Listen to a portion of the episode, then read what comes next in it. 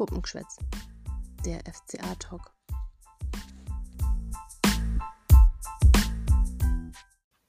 Servus, liebe FCA-Fans und herzlich willkommen zu einer neuen Folge Puppengeschwätz. Ja, heute sind die Irina und ich wieder am Start und endlich auch in der Lage, wieder einigermaßen ruhig miteinander über den FC Augsburg zu sprechen, weil, und ich gebe es hiermit offen zu, uns ist es am Samstag nach diesem Spiel gegen Freiburg echt nicht gut gegangen. Ich weiß, ich habe es in der letzten Folge angekündigt, dass wir eigentlich ähm, auf Instagram live gehen wollten und da eben so ein bisschen über die Partie zu sprechen, so wie wir es auch im Pokal gemacht haben, wo wir gegen Blau-Weiß-Lohne ja gespielt haben. Und es ist was, was der Irina und mir eigentlich so richtig Spaß macht, vor allem, weil ihr uns dann nämlich auch mal sehen könnt. Aber am Samstag wäre das einfach nicht möglich gewesen und auch am Sonntag nicht, weil ich habe wirklich lang gebraucht, um diese zweite Halbzeit zu verdauen, weil sie hat halt einfach richtig große Sorgen bei mir hinterlassen. Und das hat dann schon so bis Dienstag, Mittwoch gedauert, bis ich diese Sorgen einigermaßen überwunden habe und einfach auch den Blick wieder nach vorne richten konnte, weil sich in 45 Minuten gleich vier Tore einzufangen und zwar auf diese Art auch einzufangen, das war halt wirklich was, wo einfach auch nicht in meinen Kopf rein wollte. Aber was halt auch zeigt, okay, wenn man halt nicht als Einheit so richtig auf dem Platz fungiert, dann kann sowas auch mal passieren. Oder zumindest kam das bei mir so an. Gut, Blick nach vorne. Die Partie gegen Bayer Leverkusen, ausgerechnet gegen unseren Angstgegner, steht vor der Tür und lässt bei mir eine große Nervosität zurück. Irina, wie geht's dir denn so? Ja, nach der Partie gegen Freiburg und jetzt auch so mit dem Blick auf Leverkusen. Hast du eigentlich die Partie gegen Freiburg schon so ein bisschen verdauen können? Servus auch von mir, liebe Leid. Wir sind wieder zurück und wie Birgit schon gesagt hat, mit ein bisschen Delay. Ja, also auch mir lag die Partie richtig dolle Magen. Überraschung. Ähm, ja, denn ehrlich gesagt, mit so einer hohen Pleite habe ich nicht gerechnet. Ähm, ja, ich war nicht super positiv vorm Spiel. Ich habe gesagt, ich wünsche mir 'n Unentschieden, könnte mir auch eine knappe Niederlage vorstellen, aber dass wir so verdroschen werden in Anführungszeichen, das hätte ich nie für möglich gehalten. Also oder ja, also, es ist halt Freiburg, es ist nicht der FC Bayern und da eben 4 zu 0 zu verlieren ist, ja, einfach schon wild und ja, und dann halt einfach on es tat halt unglaublich weh, weil, äh, man hat die ersten 45 Minuten gedacht: „Okay, das ist in Ordnung.“ Ähm, da war wirklich einiges dabei, was man so dem Maaßschen neuen System zuordnen kann. Und dann ja, dann kam Gregal. Und das ist natürlich besonders bitter für uns. Also, Gregal nach der Halbzeit mit seiner großen Stärke, dem Kopfballspiel zum 1:0, der Tiefschlaf der Augsburger, ja, der ist jetzt ja nicht unbekannt. Das hatten wir in den Saisons davor auch schon häufiger zu sehen bekommen, leider. Und ja, Grifo in der 48. Minute mit diesem, ja, mit diesem Sahne-Ding da einfach auch, muss man dann sagen, es äh, passiert dann auch nicht alle Tage so in dieser Art. Und dann war irgendwie die, der Wille des FCA so gebrochen. Also das war natürlich ein äh, schöner Freistoß. Ähm, man hat so ein bisschen gedacht, so ähm, ja, wie der Meier-Freistoß im Pokal hat er sich das auch gut sehr gut ausgeguckt, ähm, erwischt da Gikiewicz aufm falschen Fuß und ja, dann hat dann hätten hätte es noch dicker kommen können der 55. Ähm, da hätte Schalay fast noch einen reingemacht, aber Gott sei Dank, äh, war das, äh, abseits. Äh, da war ich dann echt froh, ähm, dass das dann eben nicht auch noch das, ja 3 zu 0 zu dem Zeitpunkt gewesen ist und am Ende dann natürlich das 5 zu 0. Und dann, ja, das 61. Minute Ginter, auch wieder ein toller Treffer, auch wieder Gregoritsch, der da, ähm, ja, seinen Gegenspieler, ich glaube, es war Mats Petersen, ähm, weiß auch nicht, die Zuordnung finde ich immer noch ein bisschen komisch in dem Moment. Ähm, ja, der hat macht da eine tolle Vorlage und dann einfach, ähm, ein ein ja, ein sehenswerter Abschluss, ne? Also, ja, ein schönes Tor. Also, im Endeffekt 4:0, dann Doan, an dem waren wir auch mal interessiert. Man weiß jetzt auch wieso. Ähm, ja, hat da echt nicht lange gefackelt, haut das Ding da rein. Also, es war halt einfach wirklich dann am Ende clever, effizient gespielt von Freiburg. Und man hat halt gesehen, die haben sich super verstärkt. Was man auch noch sagen kann, war, unsere Statistiken gegen Freiburg, und das soll es dann auch schon gewesen sein, sahen eigentlich gar nicht so verkehrt aus. Es ist dann natürlich ein Heimspiel von uns gewesen. 11 zu 19 Torschüsse ist in Ordnung. Ähm, 77% Passquote, das ist für uns schon ganz gut eigentlich. Ähm, der Ballbesitz für eine Heimmannschaft 53% und grad für 'n FCA in letzter Saison sind wir sehr an der 30er-Marke rumgekrebst, ist auch in Ordnung. Und ja, das einzige Manko ist halt, wir haben nur 43% der Zweikämpfe gewonnen. Ich glaube, da hat uns Freiburg den Schneid schon ein wenig, ähm, abgekauft dem also da da da waren sie halt einfach besser drin. Die haben da Boden gut gemacht und wir haben die Zweikämpfe verloren, die entscheidenden. Ja, ähm, 13:13 Fouls, das hat alles so war alles ähnlich. Also, cleveres Freiburg, wir halt ein ein sehr, sehr unglücklicher Auftakt mit ja, ich hätte mir einfach 'n bisschen mehr Gegenwehr nach dem 2:0 gewünscht. Da muss das nicht 4:0 ausgehen. So geht man jetzt mit 'ner Hypothek in die Saison. Natürlich war's jetzt nur der erste Spieltag. Man geht jetzt gegen den Angstgegner Leverkusen, wie du schon gesagt hast, Birgit. Das ist unschön. Ähm, die sind auch immer 4 4:0, 5:0 gut leider, grad gegen den FCA. Das wollen wir mal nicht hoffen, weil sonst hast du nach 2 Spieltagen halt dann schon auch eine ordentliche Gegentorquote. Das muss halt so nicht sein. Was für mich noch augenfällig war, wir waren früher eigentlich nach Standards ganz gut oder halt wir haben das sehr, sehr gut verteidigt, waren da jetzt hatten die dann 'ne eklatante Schwäche.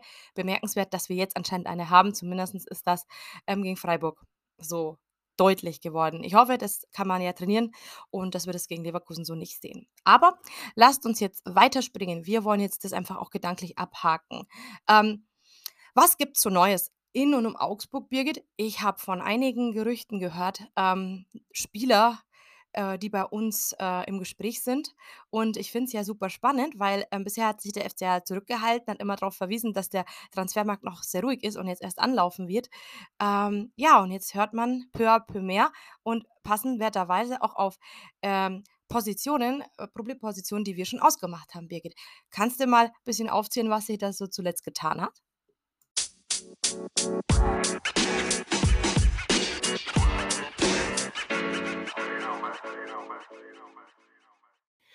Bevor wir jetzt so richtig reinspringen in den Vorbericht zu unserer Partie gegen Bayer 04 Leverkusen, habe ich natürlich noch die ein oder anderen Gerüchte mitgebracht, aber auch ein Thema, was mich persönlich schon beschäftigt hat die letzten Tage. Und zwar geht es da um, ja, in Anführungszeichen, Verbot von Choreografien. Also gleich mal vorneweg, es war ja auf der Seite von den Ultras und auch in deren App zu lesen, dass seitens des FCA sehr strenge Auflagen gemacht worden sind, die künftig eine Choreografie von den Ultras eigentlich so gut wie unmöglich machen.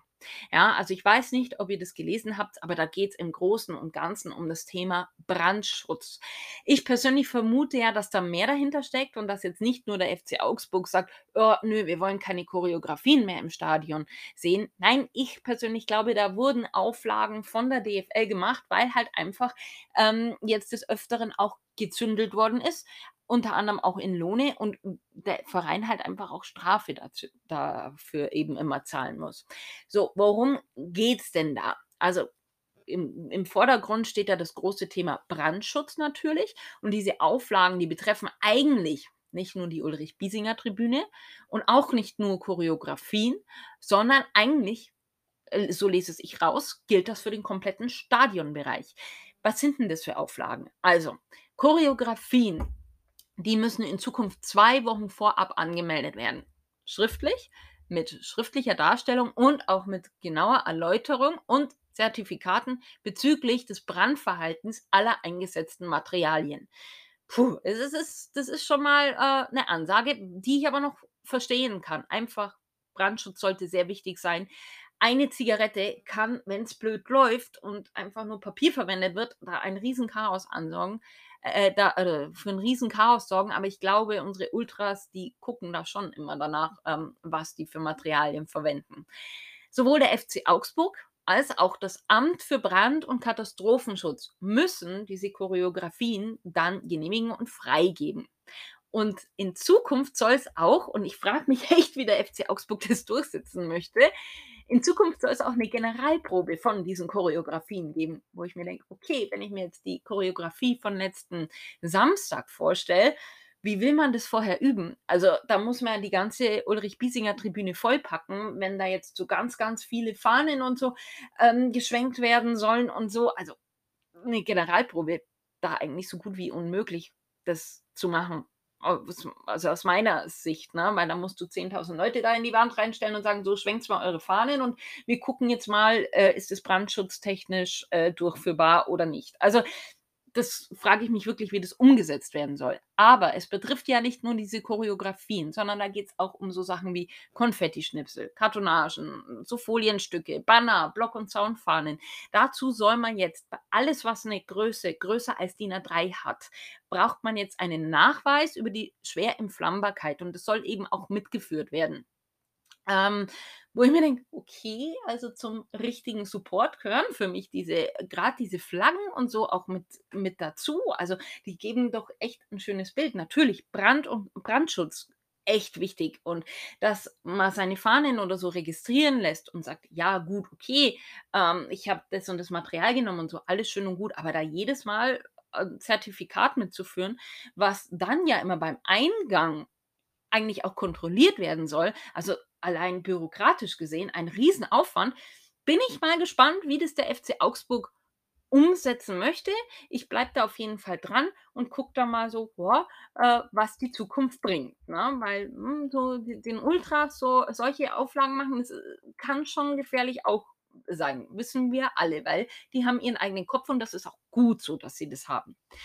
Aber jetzt hat, kommen wir zu den großen Punkt Gerüchte. Ich weiß, ihr brennt schon drauf. Also, alle haben es, glaube ich, mitbekommen. Finn Dahmen, zweiter Torhüter von Mainz 05, 24 Jahre alt, ist bei uns im Gespräch. Vermeldet hat es zuerst der Kicker. Sky hat es bestätigt. Bild hat so ein bisschen widersprochen, weil sich da anscheinend der Heidel von Mainz und, ähm, ein bisschen was gesagt hat. Da sage ich aber mit dazu, das ist eine PR-Maßnahme, ähm, was gerne im Ablösepoker verwendet wird, dass dann jemand dementiert und sagt: „Nö, da ist nichts dran“, einfach auch um die höhere Ablöse rauszuschlagen. Also, Finn Dahmen, zweiter Torhüter von Mainz 05, der übrigens auch U21 Europameister ist wurde er zusammen mit Niklas Dorsch und Arne Meyer, also man kennt sich da. Der kommt bei Mainz nicht an Robin Zehntner, der Nummer 1, vorbei und möchte deswegen wechseln und soll mittelfristig bei uns Rafael Giekewitz ersetzen.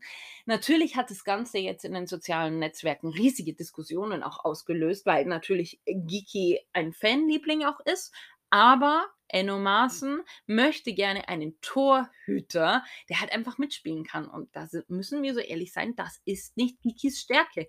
Giki ist auf der Linie super, aber so im Punkt Spieleröffnung, Flanken oder wenn er rauskommt, ja, da hat er jetzt nicht nur in der Vorbereitung und im letzten Spiel, sondern auch halt einfach letzte Saison schon große Probleme gezeigt. Und gerade so die Vorbereitung und so hat gezeigt, dass ihm eigentlich dieses System von Enno Maaßen nicht wirklich liegt. Und jetzt könnte man sich natürlich fragen, okay, was passiert dann mit Giki? Ich glaube, sollte Finn Damen kommen, könnte ich mir vorstellen, dass Rafael Gikiewicz wechselt, weil das hat er ja in einem Artikel vom Kicker schon gesagt, dass er, wenn der Verein nicht zu 100 Prozent hinter ihm steht, dann packt er seine Koffer und ist weg. Jetzt könnte man sich natürlich fragen, warum plant man dann nicht mit Daniel Klein? Der hat halt einfach noch keine Erfahrung auf Profi-Ebene. Finn Dahmen hat schon in der Bundesliga zwischen den Pfosten gestanden, zwar nur bei fünf Spielen, aber immerhin. Und er hat halt auch schon die EM gespielt und das darf man halt auch nicht vergessen. Sky meldet heute, ähm, dass dieser Ablösepoker eben läuft. Ähm, in der Bild standen 5 Millionen, die Mainz fordert. Für meinen Geschmack zu hoch gegriffen für jemanden, der eineinhalb Millionen Marktwert hat und eben nur noch eine Restlaufzeit von einem Jahr. Aber man verhandelt da, man ist da dran. Ich persönlich bin der Überzeugung eigentlich, dass dieser Wechsel durchgeht. Und zwar allein schon aus dem Grund, weil der Berater von Finn Dahmen ein alter Bekannter ist. Und zwar ist es Christian Nerlinger, der Berater von Niklas Dorsch, Felix Udukai und Tobias Strobel. Und wir wissen es alle, der hat mit Stefan Reuter zusammen bei Borussia Dortmund gespielt. Auch von aus Bayern Zeiten kennt man sich. Also ich glaube, der Wechsel, der geht schon durch. Also, es sagt mir so mein Gefühl. Aber ich habe tatsächlich noch drei andere Gerüchte mitgebracht. Einmal betrifft es einen offensiven Mittelfeldspieler von Standard Lüttich, Selim Amala, 25 Jahre alt, hat noch Vertrag bis 23. Lüttich würde gern mit ihm verlängern, Amala will weg. Wir sind auch mit am Verhandlungstisch genauso wie der FC Girona und Besiktas Istanbul. Meines Erachtens dürfte das schwer werden, gerade wenn Besiktas Istanbul da ein höheres Gehalt bietet und das werden sie machen, dann glaube ich, wird er eher dahin gehen. Und dann habe ich noch zwei Mittelstürmer mitgebracht. Einmal Junior Adamu, äh, 21 Jahre alt, spielt bei RB Salzburg, hat eine Bombensaison letztes Jahr hingelegt, 16 Tore, 6 Vorlagen, kann auch rechts außen spielen, wird ja auch immer wieder gefordert, von daher sehr, sehr interessant. Und gemeldet hat es Tobi Altscheffel, das ist der Chefredakteur von der Bild und der Sportbild.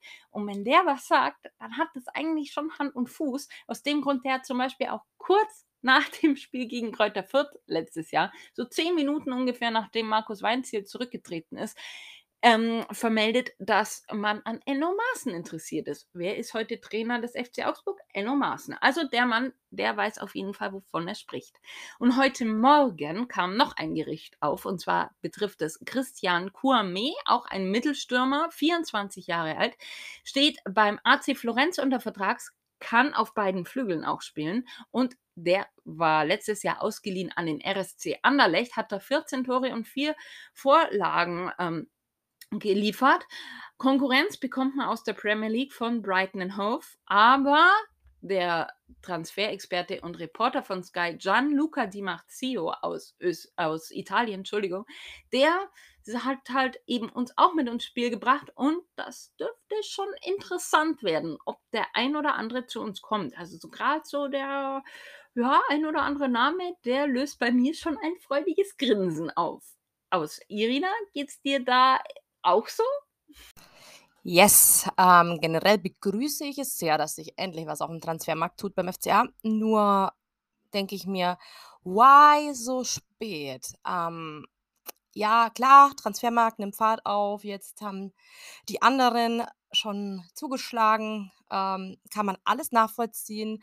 Allerdings für mich die ganz große Frage, wieso also gerade auf der Torhüterposition, man wusste, was Maaßen, ähm, präferiert auf der Torhüterposition. Birgit, wir beide, wir haben es auch schon echt am Anfang an schon direkt gesagt, als wir wussten, dass Maaßen ähm, der Trainer wird des FCA, haben wir uns informiert über ihn, über seine Spielsystem, seiner Wahl, seiner Co-Trainer und so weiter. Und da war ersichtlich, da passt weder Gikiewicz noch Kubek, da passt vielleicht am ersten Daniel Klein. Und der hat halt, wie gesagt, ja, da ist ja noch ein bisschen grün hinter den Ohren. Auch ich hätte es tatsächlich auch cool gefunden, wenn man Daniel Klein aufgebaut hätte und man spielen lassen würde. Er ist jetzt die Nummer zwei in der Hierarchie, das hat man mitbekommen zuletzt. Allerdings muss man auch sagen, wenn Gikiewicz Torhüter ist, dann spielt Gikiewicz. Das hat er immer gesagt. Er hat auch Kubek ähm, aufgrund von Prämien und so weiter keinen letzten Spieltag gegen Fürth gegönnt. Auf also keine Spielsekunde sogar. Nicht nur halt das Spiel, sondern auch nicht mal eine Spielminute. Und ähm, Deswegen denke ich, ist es halt generell hinter Giki auch sehr schwer, einen zweiten Torhüter aufzubauen, der noch jung ist. Weil Kubek, naja, den brauchst du so nicht aufbauen aufgrund seines Alters. Der hat Erfahrung, er hat halt nur keine guten Erfahrungen in Augsburg gemacht. Also ich begrüße theoretisch ähm, die Personalie Finn Damen. Finde ein bisschen spät, weil der muss sich ja dann auch erstmal an den Spielstil, an die Mitspieler und an das System und so weiter gewöhnen. Und das könnte halt jetzt durchaus dauern. Und bis das dann der Fall ist, ähm, sind wir halt schon in der Hinrunde weiter fortgeschritten zeitlich. Also, das finde ich ein bisschen unglücklich, aber andererseits hätte man ihn vielleicht halt früher auch gar nicht bekommen. Und seinerseits braucht Mainz jetzt in dem Fall auch noch einen Plan B. Also, die brauchen ja auch noch einen zweiten Torhüter. Sie müssen die, äh, Stelle ja vermutlich auch nachbesetzen. Ähm, zu den Mittelstürmergerüchten, ja, nachdem jetzt der erfolgreichste Torschütze und Scorer der letzten Saison sozusagen weg ist und der ist ja gegen Freiburg in Erscheinung getreten Leider zu unseren Ungunsten ähm, hat man schon gemerkt, Flo kränkelt ja jetzt und wisst ihr wahrscheinlich gleich noch was dazu sagen, beziehungsweise ist ähm, ja angeschlagen. Und zudem, das, was wir haben, ist jetzt auch nicht das, was ich sage, die schlagen sofort ein. Von dem her ist es wahrscheinlich jetzt folgerichtig, dass da Gerüchte auftauchen. Aber auch hier ähm, denke ich mir halt einfach, es ist ein bisschen spät. Also ich fände es immer ganz cool, also natürlich, wenn es möglich ist, ähm, die Spieler, die man später auf der ja, auf dem Feld sehen will, so früh wie möglich einspielen zu lassen. Man hat ja anhand von Elvis gesehen, ähm, mit dem schweren Nachnamen, ähm, wie das ist, wenn man einfach ein paar Tage vor Ligastadt kommt. Äh, das war super schwer für ihn, finde ich persönlich, ähm, da reinzufinden. Und man hat ihm das schon angemerkt, dass er noch ein bisschen Fremdkörper ist. Und das ist einfach wichtig, dass man da Teile der Vorbereitung mitmacht und sich einspielen kann. Und auch die ganzen Teambuilding-Maßnahmen im Trainingslager. Genau, aber ist jetzt halt nicht so, ähm, sind Mittelstürmer Mittelstürmer mit Qualität, wenn man so auf Marktwert und Co. guckt, an Torquote. Ähm, Adamu wäre hier natürlich Bombe, muss man sagen. Ja, und ansonsten ähm, gibt's geistert ja immer noch rechts außen äh, rum, dass das ähm, der eine sagt: „Ja, der FCA schaut sich rechts außen um“, die anderen dementieren's. Ich hoffe, da tut sich auch noch was, weil wir brauchen einfach und das hast du auch schon gesagt, habe ich schon gesagt, Birgit, dass wir ein schnelles Rechtsaußen-Pendant für, äh, Vargas, Malone auf links, halt alle, die da spielen, Iago brauchen, weil der fällt rechts von der Geschwindigkeit einfach ab. So, ja, viel gequatscht jetzt um Gerüchte. Wir werden sehen, ob sich da was tut, ob da was dran ist. Gehen wir mal über jetzt zu Leverkusen, unserem personifizierten Angstgegner.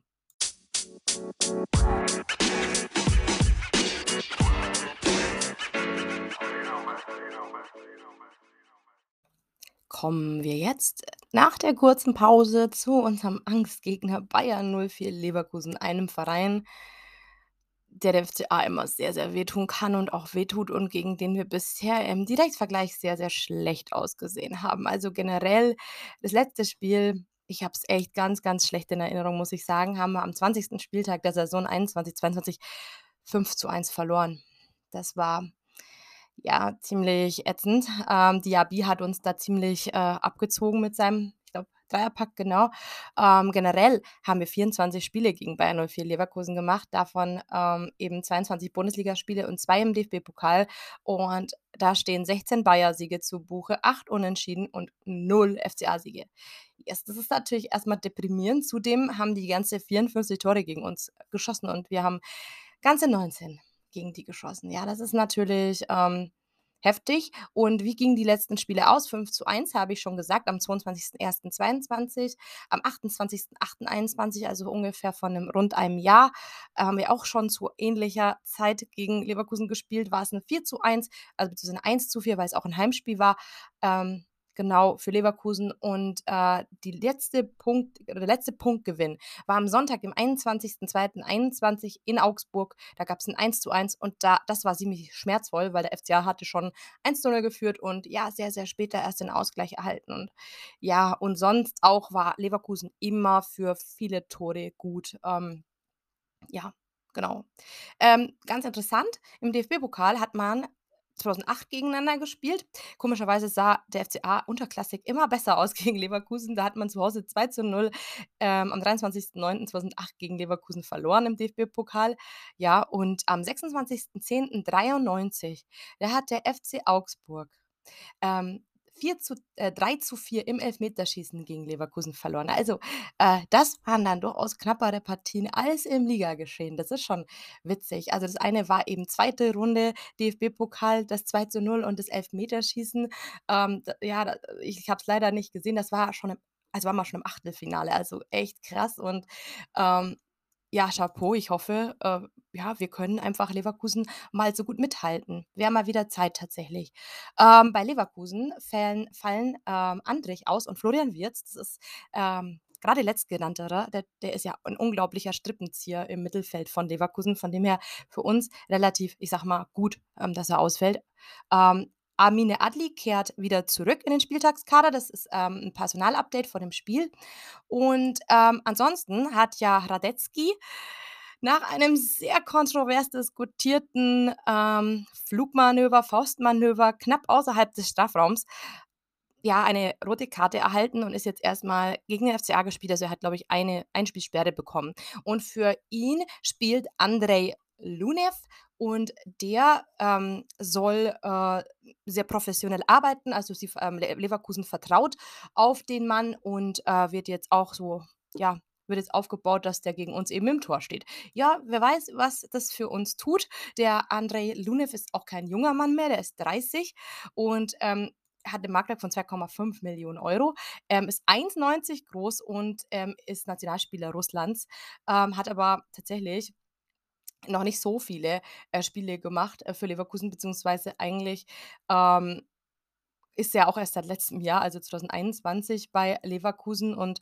sein 1. Spiel, ähm, ist das quasi das gegen den FCA und zuletzt, ähm, gegen Elversberg, als Leverkusen ausgeschieden ist aus'm DFB-Pokal, ähm, mit 4:3. Er stand da nicht im Kad äh, war da im Kader, aber ohne Einsatz und auch gegen Dortmund am 1. Spieltag, ähm, hatte er auch keinen Einsatz. Also, Leverkusen ist tatsächlich krachend in die Saison gestartet. Man ist gegen Elversberg. Die ganzen FCA-Fans, die schon zu Regionalliga-Zeiten um die 2000er-Wende dabei waren, die werden jetzt sagen: „Oh, Elversberg, das war noch Zeiten.“ Ja, die haben wir in der Regionalliga Süd damals als Gegner gehabt. Ja, ich kann mich auch noch erinnern. Und, ähm, ja, diese, ähm, Dritt dieser Drittligist hat Leverkusen so geschockt. Also, die haben die so her so, so, so den haben den so wehgetan und haben in ja, vor 7.500 Zuschauern da wirklich, ähm, volle Leidenschaft auf den Platz äh, aufs auf 'n Platz gebracht und ja, ähm ja, also richtig geil. Also, da können wir uns das Spiel sicherlich noch mal angucken, ähm, denn man kann jetzt auch nicht sagen, dass da bei, äh, Leverkusen irgendwie nur die B11 aufm Platz stand. Es ist so tatsächlich nicht und, ähm, deswegen muss man tatsächlich einfach vielleicht sich das Spiel angucken und fragen: „Wie hat das Elversberg gemacht?“ Und dann haben sie 1:0 gegen Dortmund verloren letzte Woche. Ähm, ja, das war quasi der Auftakt im Signal Iduna Park. Da haben sie auch im 4-2-3-1 gespielt. Das haben sie gegen Elversberg auch schon. Kapitän Had Hradecky stand im Tor. Der hat ja, wie gesagt, die rote Karte erhalten. Und ansonsten auch schätzungsweise relativ erwartbare Aufstellung, bis auf Andrich vermutlich, ähm, der im defensiven Mittelfeld spielt. Neben dem hierbei, da wird's wahrscheinlich eventuell Charles Ala Charles Arangis machen und für ihn einspringen. Genau, Diaby, Schick, Bellarabi, das tut natürlich vorne weh. Also, die haben da 'ne richtig gute A Offensive, können dann auch mit Holozek, 'nem Linksaußen, mit Paulinho und, ähm, Amiri, zentraler Mittelfeldspieler und Poyan Palo nachlegen. Das ist natürlich alles Namen mit Qualität. Genau. Und, ähm, von dem her, ja, Leverkusen, die haben Potenzial, uns sehr, sehr weh zu tun. Ähm, ich denke, dass es tatsächlich ein Spiel werden kann, wo's drauf ankommt, dass man hinten kompakt steht. Also, gegen, äh, den also, grade Leverkusen hat übrigens hinten totale Probleme. Ähm, bei der BVB hat die mehrfach entzaubert. Ähm, die haben extremes Offensivpotenzial, da muss man die auch körperlich einfach stellen. Also, man darf hier Schick nicht außer Acht lassen. Man muss Diaby und Bellarabi, die haben Speed auf den Ba Außenbahnen, die muss man einfach gut stellen tatsächlich. Also, da nicht aus 'n Augen lassen.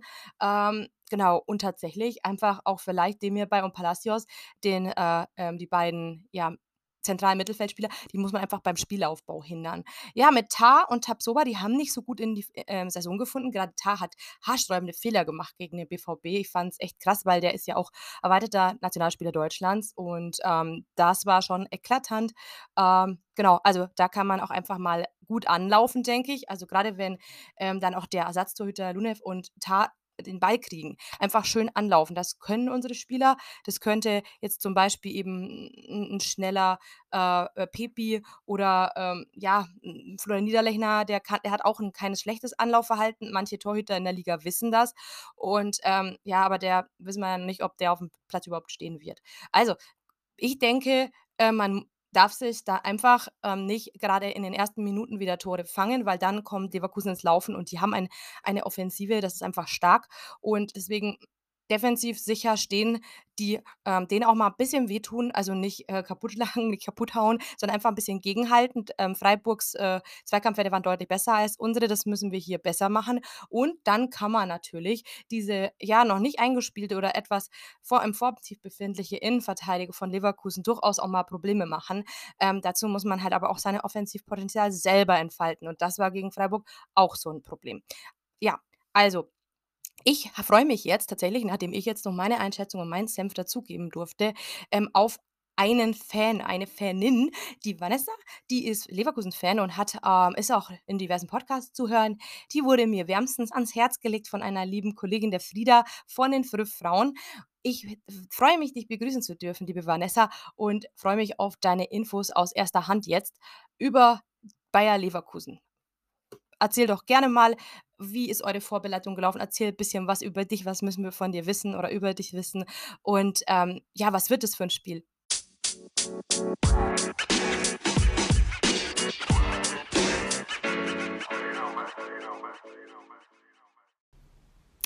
Ja, hallo. Ich freue mich sehr, Gast in eurem Podcast sein zu dürfen. Ich bin Vanessa. Ich bin 45 Jahre alt und ich bin ein echtes Nordlicht, denn ich bin aufgewachsen bei und lebe jetzt seit vielen Jahren schon in Hamburg. Bin schon immer Fußball interessiert, aber der Funke zu den Nordvereinen ist bei mir eigentlich nie so richtig übergesprungen. Und so war es in der Saison 2001, 2002, als ich mein Fußballherz schließlich in Leverkusen verloren habe. Das lag zum einen an meinem absoluten Lieblingsspieler bis heute, nämlich dem weißen Brasilianer Bernd Schneider. Und zum anderen begeistert mich Bayern 04 seitdem immer wieder mit den bekannten genialen spielerischen Momenten, die einfach Spaß am Fußball machen. Und genauso lässt mich dieses Team aber auch immer wieder verzweifeln, wenn diese spielerische Klasse und das vermeintliche Potenzial in wichtigen Spielen nicht abgerufen wird. Das kann man dann auch bei Twitter nachlesen, denn dort findet man mich als Van Dörlemann, wo ich meinen Gedanken zu den Spielen von Bayern 04 gern mal freien Lauf lasse. Ja, super. Jetzt haben wir auf jeden Fall dich mal ein bisschen, kenn bisschen kennenlernen dürfen und freuen uns auch wahnsinnig, dass du heute dabei bist bei uns. Kannst du ein bisschen was ähm, über eure Vorbereitung erzählen? Wie ist es gelaufen, auch im Trainingslager? Und ja, wie lief der DFB-Pokal und der Liga-Auftakt für euch? Ich hatte jetzt schon ein bisschen was erzählt, aber du hast bestimmt mit der ähm, Einsicht eines Fans einfach noch ein bisschen mehr und detaillierter zu erzählen. Da wären wir jetzt alle sehr gespannt. Ja, ich muss sagen, dass äh, mich die Vorbereitung äh, diesmal schon sehr, sehr positiv gestimmt hat. Das lag weniger an Trainings- oder Testspielen oder ähnliches, sondern das lag vor allem daran, dass man es geschafft hat, wichtige Stammspieler zu halten und das Team äh, zusammenzuhalten. Da sind zum Beispiel die Vertragsverlängerungen von Patrick Schick und Florian Wirz bis 2027 äh, hervorzuheben. Denn in der Vergangenheit hat man solche Spieler ja immer wieder recht früh abgeben müssen. Ähm, insofern waren das schon echt wichtige Signale und haben meinen Bayern 04 Fanherz äh, doch recht hochschlagen lassen und mich sehr zuversichtlich werden lassen für diese Saison. Ähm, auch von der Vereinsseite hat man betont, ne, dass man durchaus mit Ambitionen in diese Saison geht. Äh, umso größer ist dann natürlich die Ernüchterung gewesen, nachdem man dann in der ersten Runde im DFB-Pokal ähm, direkt ausgeschieden ist. Bayern 04 musste in der ersten Runde gegen den Drittligisten SV Elversberg antreten und äh, nach 90 Minuten durchaus Spektakel und zahlreichen Toren verließ Bayern 04 äh, tatsächlich den Platz als Verlierer mit einem Endstand von 4 zu 3 für den SV Elversberg. Äh, das hat mich, das hat mich schon gewurmt, obwohl man als Bayern 04-Fan auch sagen muss, dass man schon immer vorsichtig an solche Spiele herangeht, denn ähm, der SV Elversberg ist leider nicht der erste vermeintlich kleine Gegner, an dem Bayern 04 im DFB-Pokal gescheitert ist. Ähm, und man muss am Ende einfach sagen, der SV Elversberg hat es gut gemacht. Sie haben unbeeindruckt und engagiert aufgespielt. Und Bayern 04 dagegen agierte ja in der Defensive einfach viel zu nachlässig und in der Offensive trotz der drei Tore auch einfach recht statisch. Und ja, am Ende bleibt es mal wieder nur, äh, den DFB-Pokal abzuhaken und sich jetzt auf die Bundesliga und die Champions League zu fokussieren. Und in der Bundesliga wartete ja gleich zum Auftakt ein Topspiel gegen den BVB in Dortmund. Doch nach dem Pokal aus wusste man jetzt nicht so richtig, ja, wo steht die Mannschaft? War der Pokal nur ein Patzer? Oder kann Bayern 04 gegen den BVB ein ganz anderes Gesicht zeigen? Gut, heute wissen wir ja alle ähm, nicht so ganz, denn am Ende ging Bayern 04 auch hier als Verlierer vom Platz und startete nun ohne Punkte in die Bundesliga-Saison. Doch ich habe auch durchaus positive Punkte mit aus dem Spiel genommen, denn zum einen ist es Bayern 04 insgesamt gelungen, im Vergleich zum Pokalspiel defensiv kompakter aufzutreten. Das hatte sich Trainer Siwan auch vorgenommen und dieser Plan ist, wie ich finde, ein Stück weit auch aufgegangen, denn man hat in Dortmund nur 1 zu 0 verloren. Und trotzdem gilt es äh, für das kommende Spiel gegen den FC Augsburg die individuellen Fehler abzustellen, die ein effizienter Gegner dann halt schnell bestraft. So, so wie diesen einen individuellen Fehler von unserem Innenverteidiger Jonathan Tah, der schon recht früh im Spielverlauf dann zum Tor des BVB geführt hat.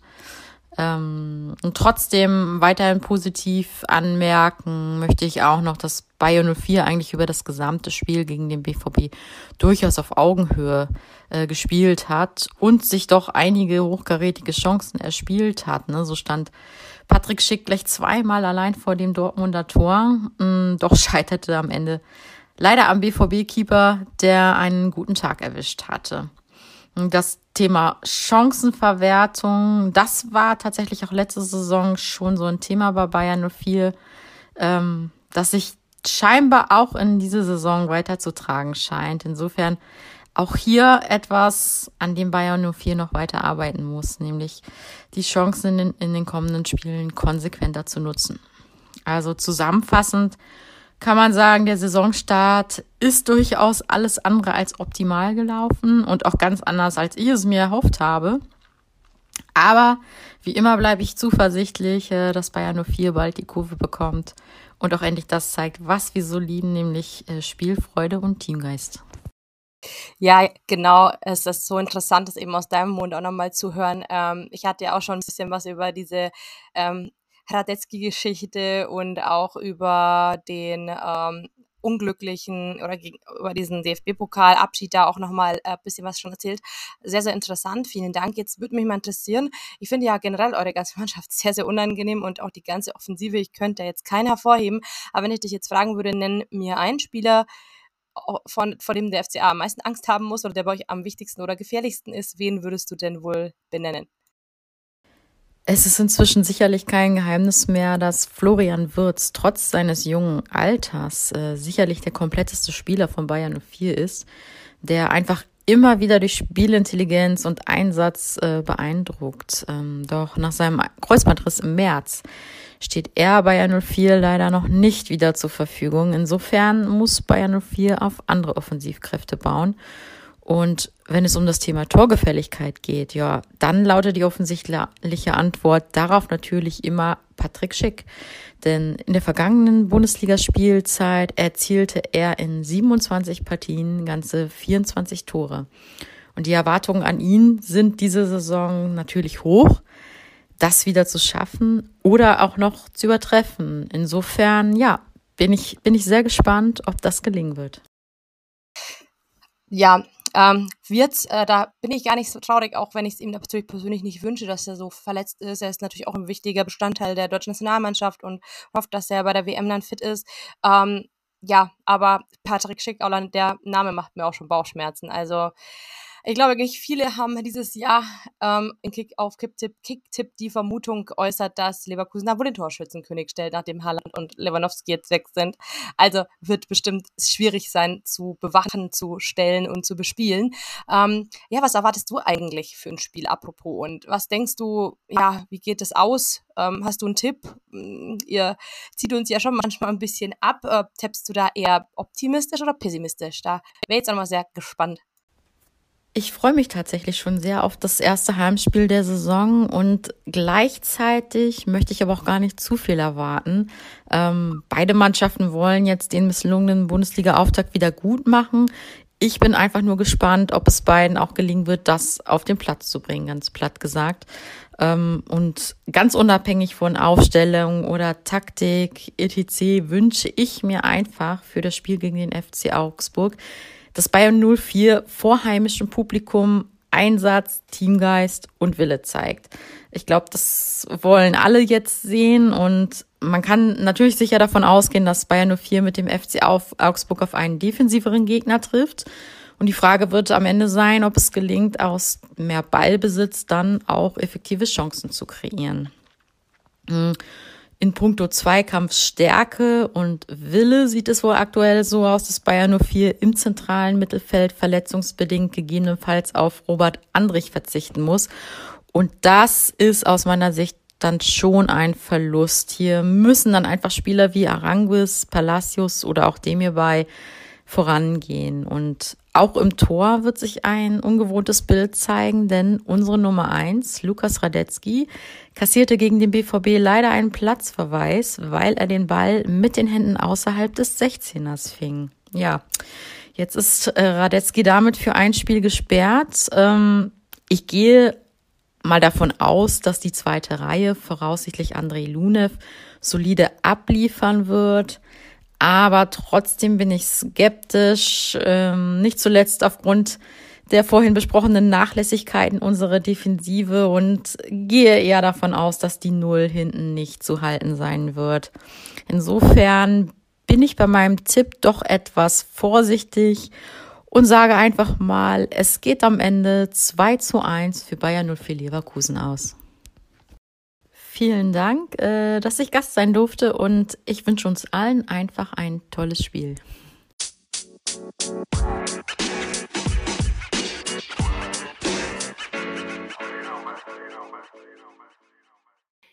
Vielen Dank, liebe Vanessa, für deine Einschätzung und deine Expertise. Ich glaube, du kannst relativ entspannt in das Spiel morgen gehen.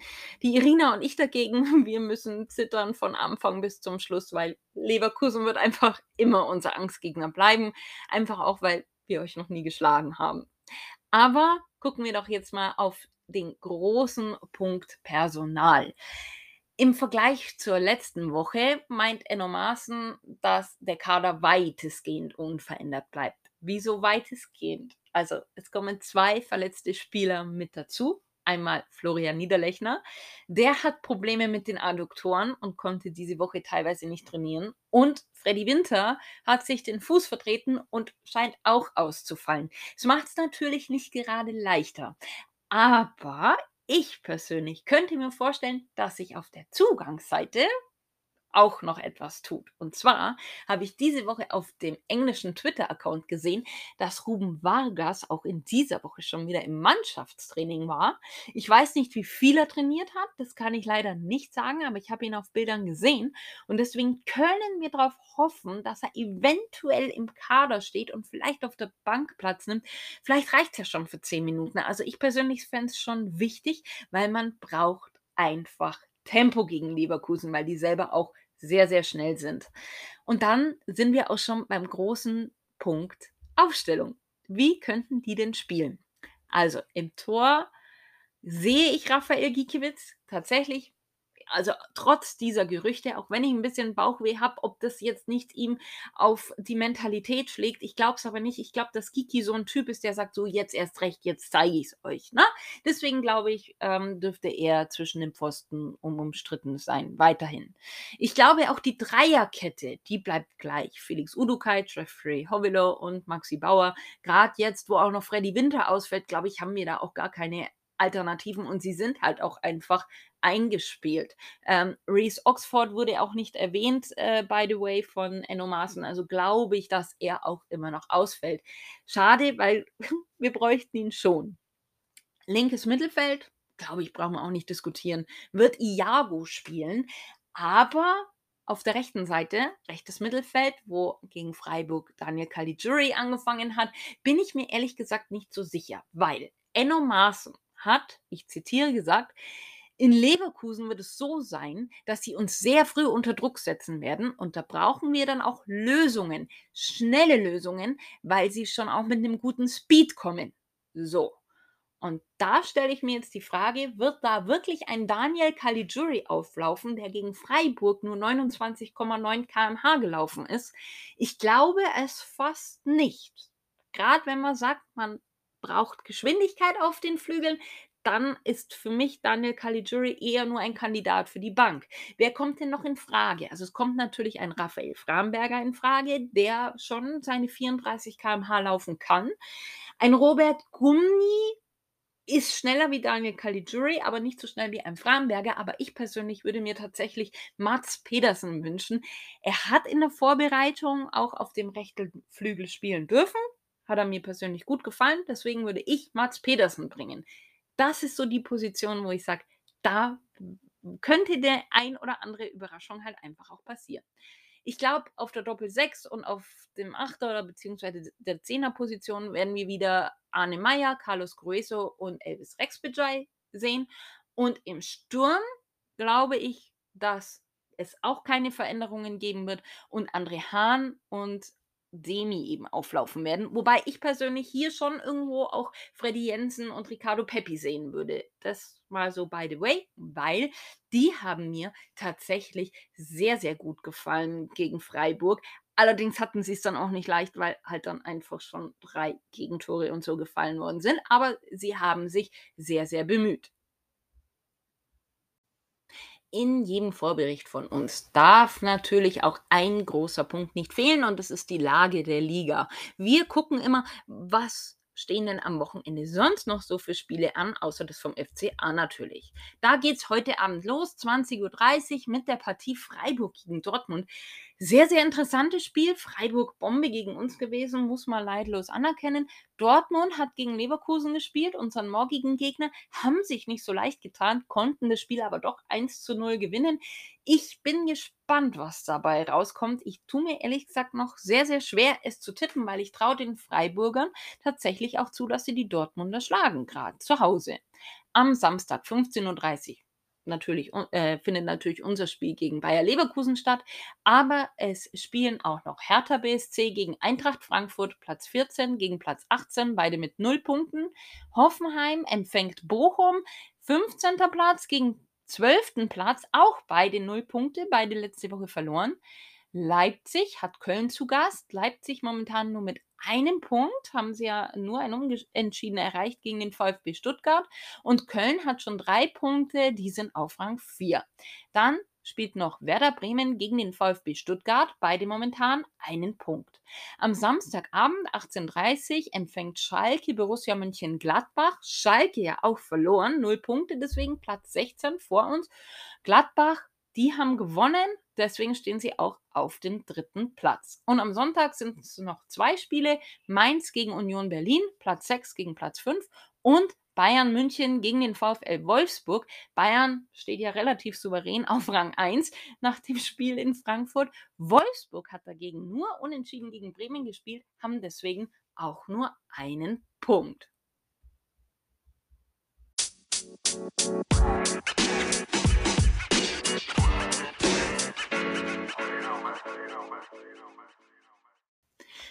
Und jetzt dürfen natürlich unsere Tipps nicht fehlen und ich würde mich am liebsten selbst dafür ohrfeigen, weil ich bin jemand, ich tippe so ungern gegen Augsburg. Das macht mir ein richtig schlechtes Gewissen und auch richtige Bauchschmerzen. Aber ganz ehrlich, ich muss einfach ehrlich zu mir selbst sein und ich wünsche mir natürlich die Sensation, dass wir Leverkusen schlagen oder meinetwegen auch einen Punkt mit, mitnehmen, einfach nur. Nehme ich wirklich sehr, sehr gerne, aber mein Gewissen sagt mir halt einfach, okay, das wird brutal schwer und ich glaube nicht, dass wir das packen.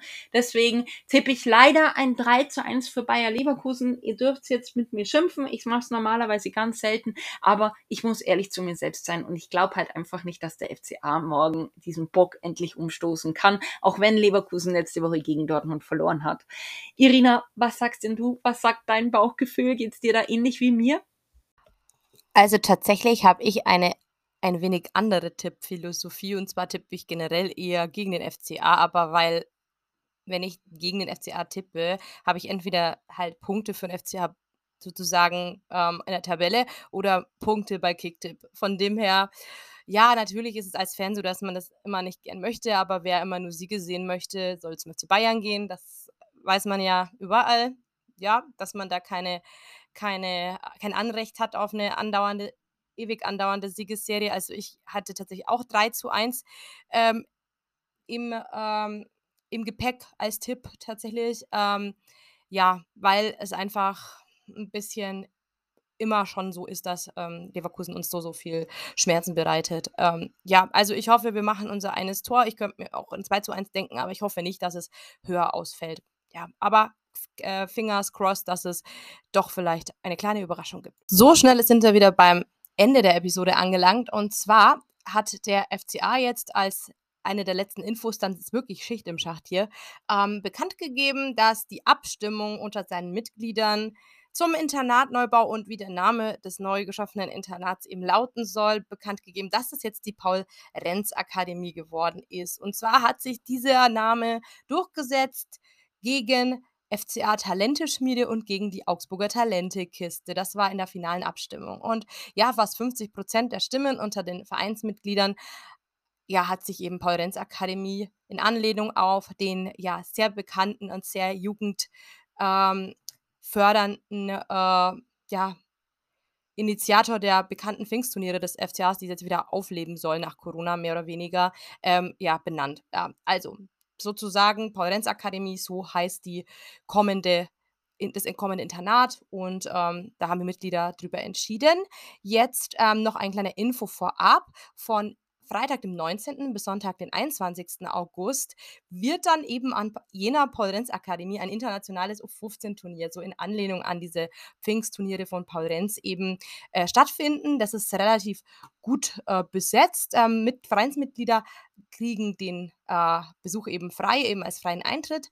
Und ähm, ja, es ist, da gibt es auch eine Verlosung auf der FCA-Website übrigens dazu. Und es ist wirklich ein attraktives Teilnehmerfeld. Es kommt unter anderem ähm, Shakhtar Donetsk aus der Ukraine, dann Dinamo Zagreb aus Ka Kroatien, Pushkash Akademia aus Ungarn, Silkeborg IF aus Dänemark und die Young Boys Bern aus der Schweiz. Aus Italien Juve, Juventus Turin und als zweiter deutscher Vertreter des neben dem FCA Borussia Dortmund. Und über den Teich fliegt Real Salt Lake ähm, aus den Staaten nach Augsburg. Also wird spannend. Und zudem ist noch die U15-Nationalmannschaft von Luxemburg dabei. Der FCA bestreitet das Eröffnungsspiel am Freitag, den 19. August gegen Real Salt Lake. Also schaut's hin, wenn ihr die Zeit habt. Ähm, ja, schade, dass ich das jetzt nicht umgekehrt gemacht habe, weil ich muss jetzt mit etwas Unschönem tatsächlich ähm, die äh, Podcast-Folge beenden. Und zwar tut es mir gerade echt leid, aber die FCA 2, die zweite Mannschaft des FCA, die wird gerade zerrissen in der Regionalliga Bayern. Da ist einfach der Personal, personelle Aderlass einfach viel zu groß gewesen und die jungen Spune, die hochgerutscht sind, die können das einfach nicht auffangen. Die müssen sehr viel Lehrgeld gerade zahlen. Heute Abend spielt man auswärts gegen Illertissen um 19 Uhr. Ähm, und die vergangenen Spiele, ja, die waren alle semi-erfolgreich. Also die letzten vier Spiele gingen alle verloren. Am 22.07. hat man gegen Aschaffenburg gestartet, 2-1 verloren. Dann gegen Haching 2 0 zu Hause verloren. Jetzt zuletzt gegen Schweinfurt 2 0 verloren. Und dann noch 3 1 zu Hause gegen Buchbach. Ja, das ist ein kleiner Negativtrend, würde ich sagen, zu erkennen. Ähm, Schweinfurt und Unterhaching sind natürlich krasse Gegner. Die sind auch eher anzuordnen ganz oben. Also Haching ist ja auch derzeit Erster und auch Schweinfurt vom Kader her mit Ex-Bundesligaspielern, auch einigen FCA-Lern übrigens. Ähm, ist natürlich weit oben anzusiedeln. Das werden keine Abstiegskandidaten sein. Aber äh, vor allem Buchbach und Aschaffenburg, die sind auch eher weiter unten anzusiedeln. Und auch jetzt gegen Illertissen, die haben auch erst vier Punkte, aber immerhin, der FCA ist ja mit null Punkten auf dem 20. und damit letzten Tabellenplatz. Da geht es heute schon so ein bisschen darum, um die Trendwende einzuläuten. Also drückt den Jungs die Daumen, wenn es da aus der Gegend kommt, aus dem Allgäu, fahrt doch nach Hillertissen. Ich finde es immer eine schöne Reise. Ich mache mich jetzt auch am Wochenende auf dem Weg nach Augsburg. Ähm, drückt mir die Daumen, dass ich gut ankomme. Und äh, an die Auswärtsreisenden nach Leverkusen wünsche ich euch viel Spaß und kommt wieder heil hin und zurück. Und ansonsten, ja, drückt uns U23 und unserem FCA die Daumen in ihren sehr wichtigen Partien. Und ich würde sagen, hört uns gerne wieder an das nächste Mal. Ähm, genau, bleibt uns treu und macht es jetzt erstmal gut. Servus miteinander.